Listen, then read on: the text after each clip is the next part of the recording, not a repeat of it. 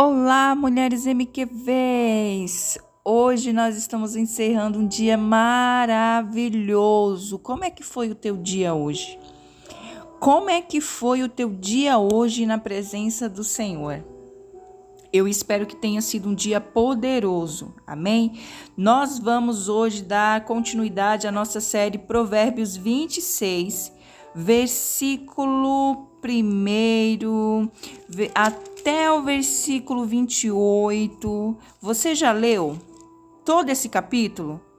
Nós temos aí um, é, um capítulo com 26 versículos e com ensinamentos e instruções poderosas do Senhor.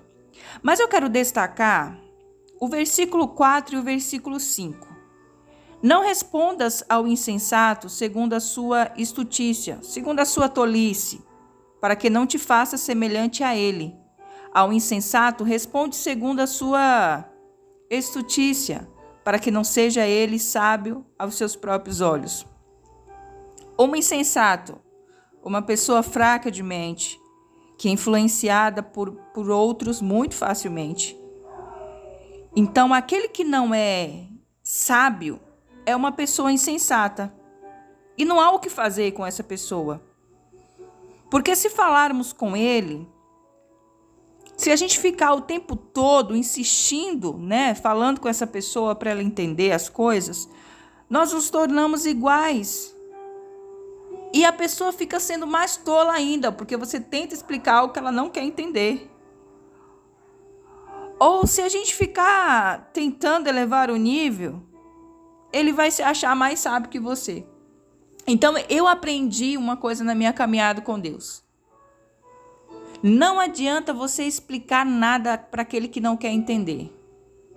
Tem coisas que Deus fala com você e você está querendo explicar com as pessoas, elas não entendem, elas não vão entender. Então não adianta você bater boca, você explicar, você dizer por quê, porque elas não vão entender. Então é importante que você tenha esse entendimento, para que você não seja igual a ela, para que você não seja tola igual a ela, para que você não fique em nenhuma discussão, sabe? Nenhum, nenhum debate que, que não vai te levar a nada. É melhor você ficar quieto, tá bom? O versículo 12, a palavra de Deus diz assim: Tens visto a um homem que é sábio aos seus próprios olhos? Maior esperança há no insensato do que nele. O que, que a palavra diz? Que uma pessoa presunçosa e soberba é pior do que uma pessoa que é insensata. Porque essa pessoa, ela se acha e a palavra de Deus nos diz que a pessoa se acha tão sábia aos seus próprios olhos que a palavra de Deus compara que o insensato é melhor do que ela. Entende? Porque ela se torna pior. Então nós precisamos avaliar. Não podemos ser pessoas soberbas, presunçosas, porque isso não faz bem para o nosso corpo, para a nossa alma, para o nosso espírito. O versículo 13 diz: o preguiçoso, um leão está no caminho, um leão está nas ruas. Como a porta se revolve nos seus, nos seus gonzos, assim o preguiçoso no seu leito. Olha Salomão falando de novo sobre a preguiça mais uma vez. Porque para o preguiçoso, tudo para ele vai ser um grande obstáculo. Ele é o rei das desculpas ou ela é o rei das desculpas, é a rainha das desculpas. Amam descaso. Nem mesmo a fome anima a pessoa a trabalhar. A pessoa não tem a menor autocrítica, tipo, de se avaliar e de saber e de, de se avaliar e perceber que as suas atitudes estão levando ela à destruição. Em nome de Jesus, nós não podemos alimentar um sentimento de preguiça dentro de nós. Existem dias que a gente tá, não quer fazer nada. Tem dias que a gente olha para as coisas, a gente não quer nada. Tem dia e, e, e às vezes, ah, um dia, dois dias, três dias, quatro dias. Daqui a pouco tem um mês uma coisa para você resolver, mas por preguiça você não resolve. Muito cuidado com esse sentimento porque ele vai te roubar. Então, todas as vezes que o meu corpo ele dá aquela, aquele sinal de preguiça, gente, é difícil você lutar contra isso. Muito. Você precisa ter muito entendimento de Deus. Você tem, precisa ter muita determinação. E você ter, precisa ter muita conexão com o Espírito Santo para você sair dessa zona, desse ambiente em que a preguiça muitas vezes quer nos levar. E nós precisamos combater isso. E eu declaro: não tem poder sobre mim esse espírito de preguiça. Eu estou até sentindo, eu realmente não estou querendo fazer nada, mas eu preciso romper isso. Quando eu tenho esse entendimento, eu me movo para que esse sentimento não domine a minha vida. E você precisa também buscar isso do Senhor.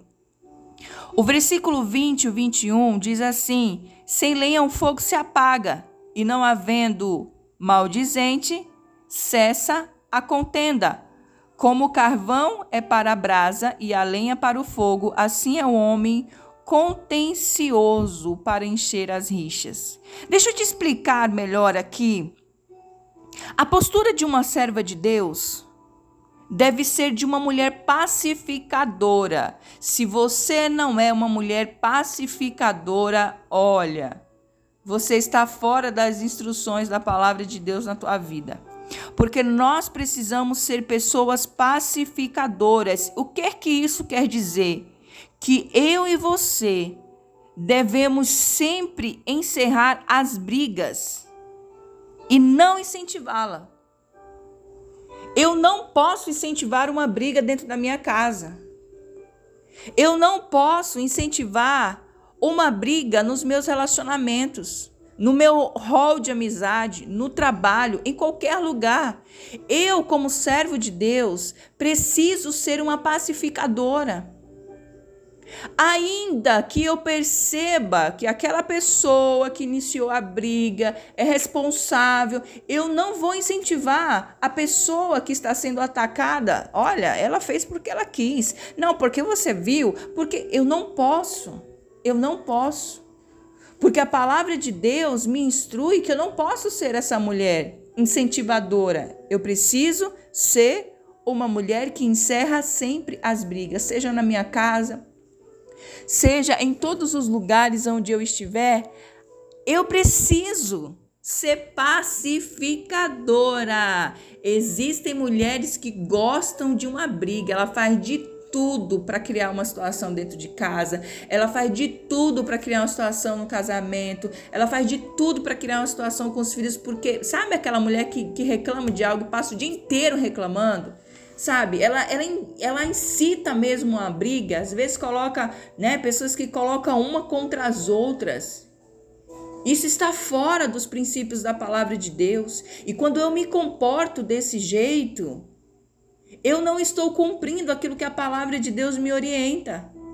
Mas quando eu entro numa situação e, por mais certa que eu esteja, eu não vou incentivar uma briga, eu vou ser pacificadora, eu vou ficar quieta, eu vou ficar calada, eu vou buscar diante de Deus resolver essa situação, mas eu não vou ser uma pessoa que gosta de uma rixa.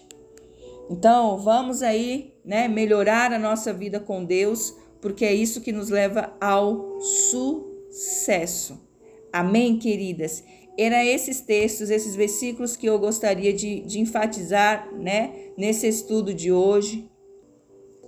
Eu confesso para você que em todas as situações que eu tenho vivido no período dessa série na minha vida, muitas dificuldades, situações, mas o que tem me sustentado são esses estudos e o que a palavra de Deus tem me ensinado. Então eu me apego a essas verdades